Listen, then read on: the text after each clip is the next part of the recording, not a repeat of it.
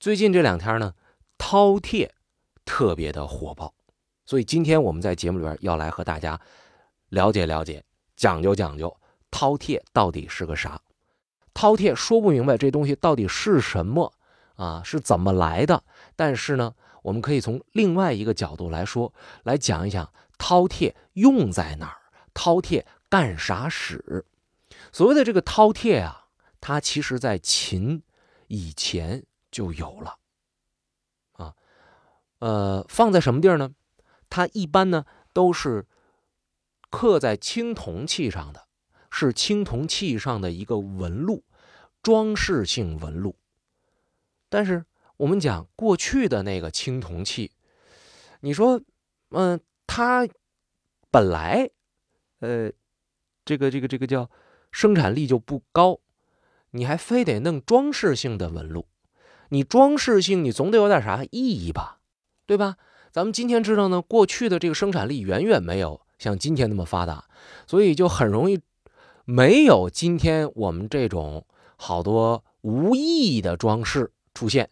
比如说，像某些 T 恤衫顶上画了一个很奇怪的图案啊，有的画的扁扁啊，有的画的这个笨小孩儿，是吧？呃，传递一个信息，这个成本非常的低，但是过去那青铜器那成本太高了。不应该在上边做出这种无意义的纯装饰性的图案，所以有人就在讲这个饕餮啊，一定出现在青铜器上是有意义的，因为与它同期在青铜器上的那些纹路有龙的啊，有凤凰的，都是象征着吉祥或是权威，唯独饕餮，你说这玩意儿是啥？一大脑袋，对吧？哎。它到底啥意义呢？关于这个事儿，就有至少两种解释。我们把这两种解释拿出来啊，跟大家就是简单的做一个罗列。头一种解释呢，说这玩意儿啊，刻在石器上，刻在酒杯上，是告诉给大家啥呢？说这东西是用来吃东西用的器具，所以这个预示着就是我们永远有吃的，哎，我们永远吃不够，我们一直能吃得下，嘴大吃八方。这是一种说法，吉利，就跟我们今天说过年吃饭的时候得有一盆鱼，啊，或者一盘子鱼吧。为啥呢？就不一定非得爱吃它，可是讨一个谐音，讨一个吉祥，叫年年有余，说是这意思。哎，你说这也挺有道理，对吧？哎，还有另外一种说法，叫什么？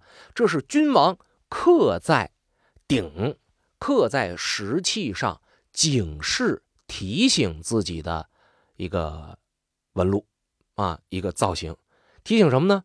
说饕餮这玩意儿吧，没啥身子，就一大脑袋，哎，预示着就是它代表着贪吃贪喝，代表着无数的欲望，就把这东西刻在呃我们的日常用具上也好，用在祭祀用品上也好，就是提醒使用它的人不要贪吃贪喝。哎，是这么来的。为啥不要贪吃贪喝呢？有人说，这是为了养生，这是为了健康。哎，这个不好说。嗯，即便饕餮纹路在石器上，呃，是有这提醒人的这个功能，呃，也绝不是为了卫生，它是从另外一个角度上来的，是强调。江山社稷的安稳和百姓的和谐的，你说一个杯子上的纹路，或者说顶上的纹路，怎么能强调这个事情呢？我们得考量啊，当时社会生产力这个问题。今天我们知道吃的追求是无止境的，大家知道我做过几年美食节目，天天吃的都是特别好吃的东西，就搞得我现在特别馋。哎，我一般的粗茶淡饭，要是不精致，我都不爱吃。说实话，我都不爱吃。我愿意自己做一点，下饭店有时候我也不太喜欢吃，除非是那种特别刺激的，就是特辣的啊，或者特香的，哎，我可能喜欢，因为这个嘴儿啊已经给吃刁了。这说实话，这是我现在自己的毛病啊，食不厌精是这样一个感觉。但是这是今天，这是我们生产力上升了。换句话说呢，现在我还能吃得起饭，所以我我的这个收入能支撑得起我的这个馋嘴。这没问题，可是放在过去，再把这个身份放在这个帝王或者叫呃这个部落首领这个角度，这事儿他就得注意了。那我这么讲，朋友有也许不太理解的。哎，你假如说是放在过去生产力不发达，一个普通人他吃这东西吃不起啊，这可能提醒他你要勤俭节约，破家值万贯，是吧？你从一点一点、一滴一滴，你开始呃攒，开始呃节省，也许你就能勤俭持家，慢慢的你的生活会越来越好。对吧？这提醒穷人行。你说一个富有部落里所有财产的部落首长，一个酋长，一个国王，你还提示啥呀？那钱都可劲儿的花呀，天天吃饺子，天天吃烤串都吃不完。那为什么他还要节约呢？为什么他还要提醒自己呢？我们讲，恰恰是因为他是统治者，他才要节约。因为吃东西的这个，这个叫什么啊？欲望是无穷无尽的。举个例子来说啊，我已经忘记了是以前学的哪篇课文，还是哪部小说里边有这么一个台词，就是说这个蟹膏蟹黄这事儿。说想当年我要吃这个蟹膏蟹黄的时候，那我的手下、我的家奴得把那蟹黄都给我剔出来，剔出来之后蒸包子。然后我只吃那个蟹黄，别的我根本不吃。你今天请我吃螃蟹，呸，我都不爱理你。我记得仿佛是有这么一台词儿，但是请原谅，我真是记不清了。那听我节目的朋友，如果您对这台词儿熟悉，且您能想起来是在哪儿出现的，麻烦您告诉我一声啊，呃，指教我一下。微信公众账号上给我留言，微信公众账号就是拿微信搜添加朋友，然后搜公众号。啊，汉字施展侃历史，诗情画意的诗，大展宏图的展，调侃的侃，历史课的历史。你看，那只是一个有钱人，他就这么奢侈了，浪费了多少螃蟹？部落首领可能比他还要奢侈。比方说，啊，我就要吃鱼眼睛底下的腮，就要吃这一块一条大鱼那个底下那个肉啊，就是腮帮底下那块肉，可能也就指甲盖这么大。你说他弄一盘吃一顿，得要多少条鱼？我吃三顿得要多少条鱼？万一他请客呢？得吃多少条鱼？那鱼抠掉那个腮还能活了吗？所以这是奢侈。于是呢，就有人讲，作为帝王，他要有品德，我不能够太奢侈，我不能够对我的子民们啊，对这个自然环境，对这个农林畜牧过于的索取。啊，来满足我的口腹之欲，啊，为了能够长治久安，所以我得提醒一下我自己。于是就在这个鼎上边，在这个石器上边刻一个饕餮纹，来提醒君王。啊，有这样的一种说法。哎，我把这个一说之后，哎，朋友们，这个好像觉得这个也是可以理解的，对吧？啊。还真是有，你看，酒池肉林，这是我们对商纣王的一个印象。那今天我们去想啊，多有钱的人能做一个酒的池子，在里边洗澡跑来跑去的，能做一个挂满肉的树林子呀？又不是屠宰场，对吧？再加上那时候剩余粮食并不多，老百姓还饿着呢。你这个人太奢侈的话，那一方面是国库空虚，另外一方面你让老百姓瞅着你来气呀。啊，仇富、仇官、仇帝王心理将会直接引起你这个国家的灭亡。所以有很多人认为呢，夏和商这两代的兴亡就是源于无止境的奢侈而造成的。所以有这种提法啊，说这饕餮是警示用的东西，倒也不过分啊，倒是也能说得通。可是朋友们。我这刚刚说了一个饕餮是干啥使的，我还没跟大家说饕餮具体是个啥呢，咱就已经说出来这么多了。那你接着往下说，这饕餮具体是个啥？它代表着啥意义？是不是要说很多很多呢？这样我尽量简断截说，哎，就挑有用的，就挑干货和朋友们去分享一下。在众多观念当中，饕餮被。大多数人认可的几个主流的解释，听到了吗？这还是几个主流的解释呢？有几种说法啊？有一种说是这东西是个人名，专门有一人叫饕餮。说最早这个词儿出现在哪儿呢？出现在《左传》文公十八年里边。原文是这样的：说晋云氏有不才子，贪于饮食。说到这儿就行了，后面一大堆拗口的字儿。总而言之，就这意思呢。说他呀，啊，这个特别贪吃，特别能吃，然后呢，利用自己的这个职权，穷奢极欲，不管老百姓的死活，反正就他自个儿吃美了，吃嗨了，就没别人的事了。所以这个人，老百姓谓之饕餮，特别凶狠啊！这个害处比猛兽还要再强烈，比传说当中的这些这个这个怪物还还狠。那这话啥意思呢？就是有人讲说有一个贼能吃的人，那么晋云氏是干啥的？在那么久远的朝代，他凭啥有这么大的权利啊？有人分析啊，就认为说是晋云氏来头相当大了，他是皇帝，那炎黄子孙的皇帝点的官儿啊。为什么这么讲呢？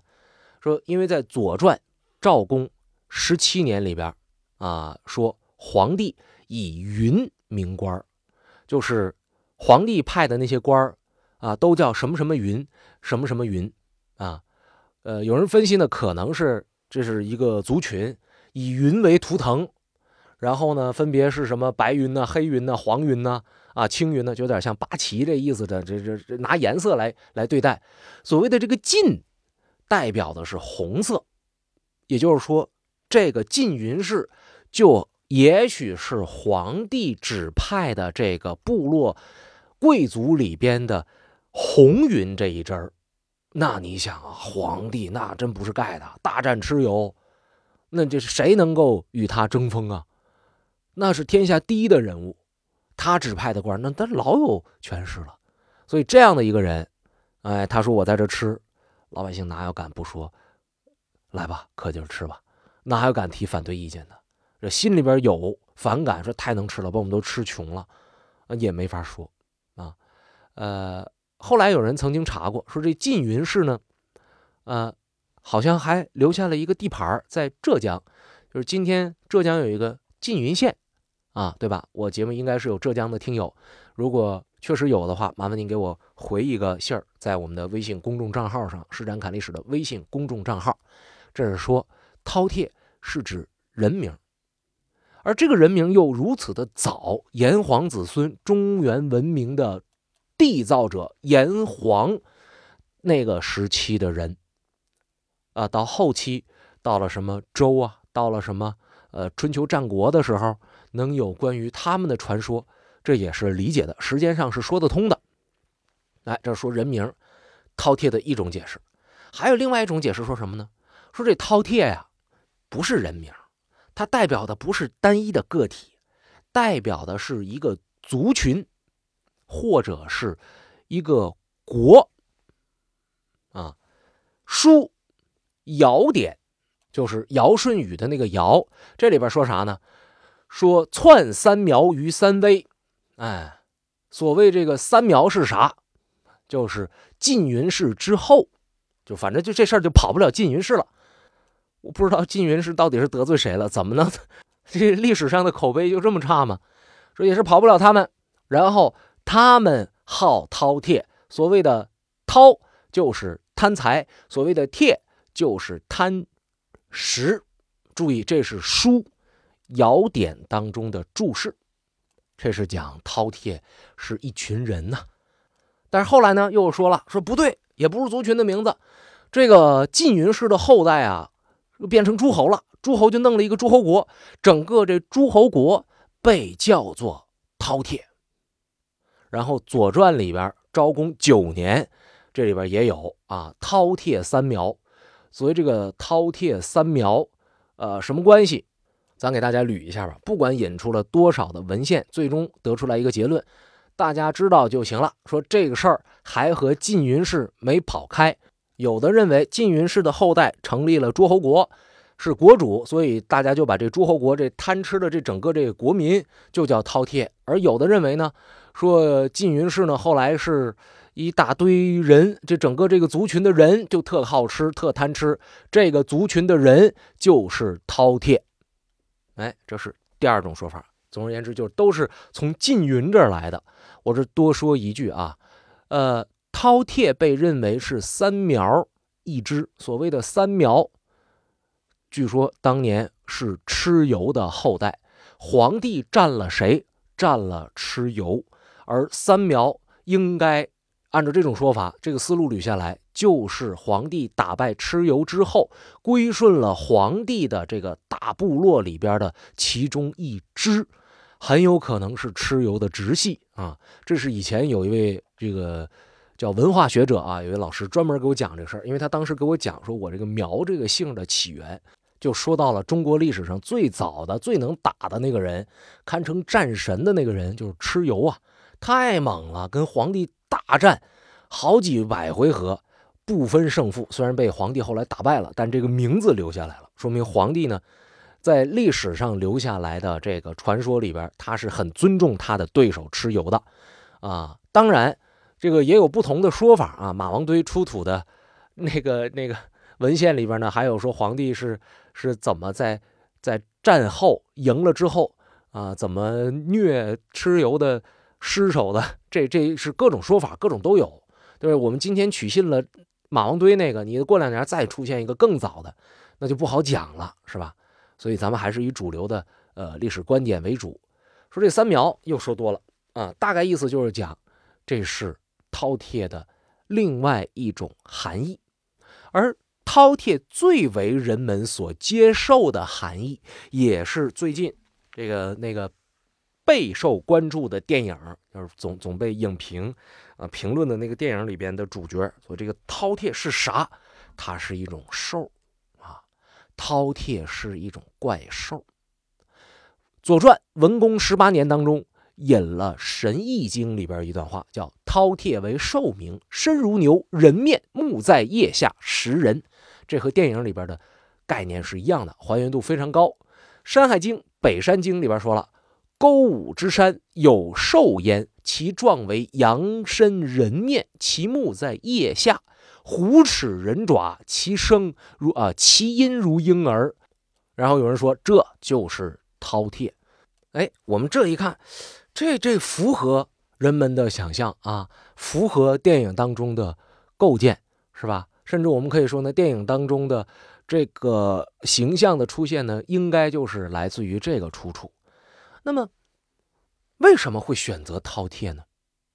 当然，这里边讲了，说食人呢，啊，它吃人呢，它是一个害物啊。那么这样就问题变得复杂了。你看上一节咱们说了，饕餮是在青铜器上的，为啥在青铜器上？我们给了一些理由。可是不管哪个理由，这个饕餮起码来说，它也是一个，就是这个这个有吉祥或警示意义的东西。它也不应该是一个害人的东西，那不吓唬人的这个祭祀物品吗？会不会让我们对饕餮的形象产生一点点的疑问呢？哎，这个疑问不光是咱们看了一点点书会在脑袋里画一个问号，其实从古人到今人去研究饕餮纹路的时候。会研究饕餮是个啥这件事儿的时候，也都存在着争议。最早认为出土青铜器上的那个纹路就是饕餮的那个人，生活在北宋，他叫吕大林。啊，他在《考古图》以及《宣和博古图》里边就说：啊，青铜器上的这个纹路，这个兽脸儿、兽面纹就是饕餮。哎。说饕餮是啥？《吕氏春秋》里边讲过了，所以这玩意儿就是饕餮。但是后来有一些学者认为不对，啊，疑问呢也是跟咱们想的一样啊。刚才我们的思路也非常的清晰。如果饕餮它是一个吓人的东西，它为什么会出现在祭祀物品上？为什么会出现在石器之上？对吧？呃，古书当中记载的饕餮，它只是一个样子，并没有提到是某种。青铜器上有的样子，那怎么你就非得说文字上的东西具象到青铜器上，它就是青铜器上的那个东西呢？你怎么证明啊？你证明不了。于是呢，有一个观点就是说了，饕餮是饕餮，就长电影里那样，或者说就就长电影里边描绘出类似那个样子。青铜器上的那个造型是青铜器上的那个造型，这俩玩意儿是俩回事儿。那青铜器上那玩意儿既然不是饕餮，咱多问一句，那玩意儿叫啥呀？学者讲了，那玩意儿叫兽面纹，非常书面化啊，都不叫鬼脸儿，也不叫兽脸儿，但其实就是猛兽或者讲野兽被抽象出来的造型啊，画出来的图案。哎，持这种观点的还真不在少数，而且人家说的呢也有道理。人讲了，说古往今来那么多这个青铜器的造型都是饕餮啊，啊，都是吗？这哪来那老些饕餮啊？而且你你最重点是这好多那个纹理啊，你说它都叫饕餮，我说不是，因为这个纹理不清晰，它不是每一个都一样的。哎，还有对持反对观念的学者变形了呀，对吧？我这个画风，呃，这个朝代是一种画风，那个朝代另外一种画风，变形了呀。龙的形象也在变，饕餮为啥不能变呢？所以双方呢都各执己见，说这玩意儿就是咱们作为普通人很难说得清楚。哎。于是说吧说吧的时候，又出现了另外一支。行了行了，大哥二哥，你们先在这辩论吧。你们不是有一个说这个全是饕餮，另外一个人说的不全是饕饕餮吗？对吧？好，我就一个问题，请给我一个解释。你们告诉我哪个是饕餮？你给我确定一下饕餮长啥样？你把这事儿跟我说明白就行。我不想听你们的这个学术辩论了。哎，于是这个就好办了啊，就开始就找那《山海经》里也说了，饕餮长什么样啊？那个经也说了，饕餮长什么样？一饕二饕，就弄出这饕餮来了。啊，反正就是兽面。但是呢，这种解释还有学者不满意哦。你说这个是就是啊，你说这玩意儿长得像饕餮，我还觉得长得像狗头呢，对吧？哎，你还真别说，这里边真有，不是我在这抬杠。德国有一学者叫夏德。啊，他出了一本书叫《中国古代史》，他就讲说饕餮是什么兽啊？饕餮就是藏獒，啊，饕餮就是长毛猎犬，阿拉斯加。你看，这德国学者这么看，哎，有中国学者说啥？饕餮是羊脑袋，啊，还有说饕餮是猪头，这都有啊。个人有个人的说法，各个学者都有自己的论点、论据和论证。那么今天说到这儿，越说我越懵。好了，干脆咱既然是侃历史，我也来说一说我的观点。饕餮在我看来，这个形象它是什么呢？我个人认为是人头啊。当然，我首先说了，这个我不是学者呀，啊，但是咱这节目也不是学术报告啊，是吧？我就说说我的观点，我的看法。可是呢，咱也不能白说，在这块小嘴一叭叭就说是人头，它就是人头了。咱总得有点观点，总得有点证据，对不对？好，下一节咱们就来说说历史上认为饕餮纹其实是人头的那一些学者们的观点。